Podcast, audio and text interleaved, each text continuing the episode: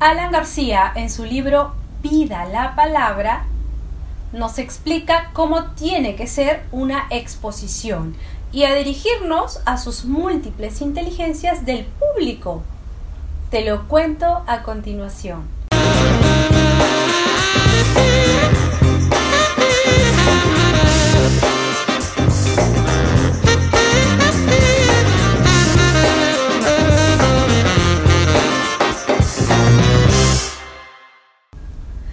Hola queridos amigos, soy Leticia Andrea y espero que estés de maravilla hoy.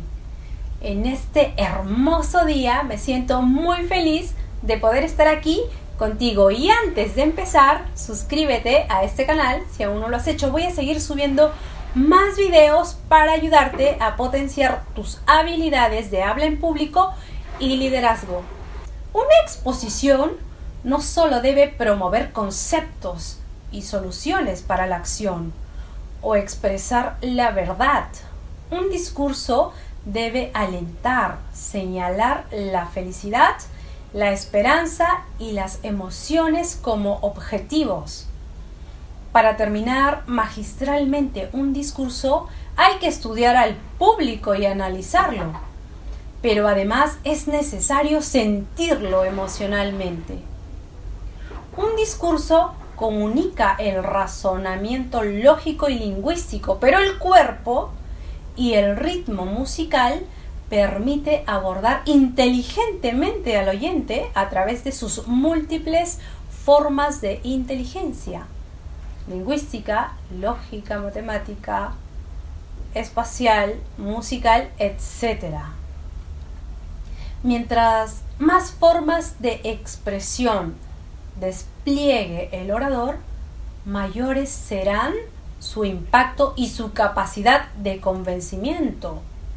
Todos somos inteligentes de diferente manera, aunque poseamos todas estas formas de inteligencias con diferente intensidad, porque todos bailamos con ritmo, hacemos operaciones matemáticas, nos expresamos con alguna destreza y belleza.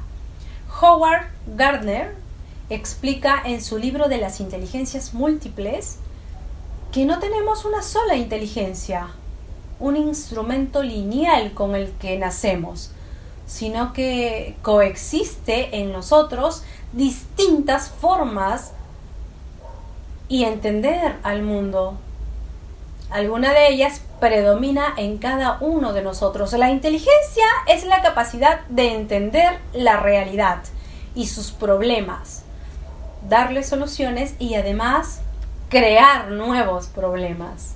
Por ejemplo, la inteligencia lingüística es la capacidad de articular instrumentalmente las palabras para organizar las ideas y presentarlas de una manera clara. Ahora bien, el célebre astrónomo Stephen Hopkins, autor de la historia del tiempo, tiene otra forma de inteligencia, lógico-matemática. Y no imagino que sea capaz de hacer un discurso multitudinario, pero sí podía explicarnos muchas cosas matemáticamente, al igual que nuestro sabio doctor Einstein quien fue un pésimo orador. Por su parte, Mozart no podía ofrecer un discurso ni entender las relaciones entre números y las reglas matemáticas, pero sí pudo articular compleja y estéticamente los sonidos. Tenía una inteligencia rítmica musical que es otra forma de inteligencia, y nadie duda de que sea un genio imprevisible, hasta para otros grandes compositores. El gran mimo Marcel Marceau, que era capaz de expresarnos las cosas sin palabras e incluso transmitirnos sensaciones. Era dueño de una inteligencia sinestésico corporal, como los grandes deportistas que anticipan las direcciones y el espacio. A su turno, la habilidad espacial no permite representar el mundo a través de imágenes y dibujos. Un ajedrecista tiene una inteligencia prematemática y puede adelantar 20 movimientos en un tablero en el que nosotros solo vemos dos.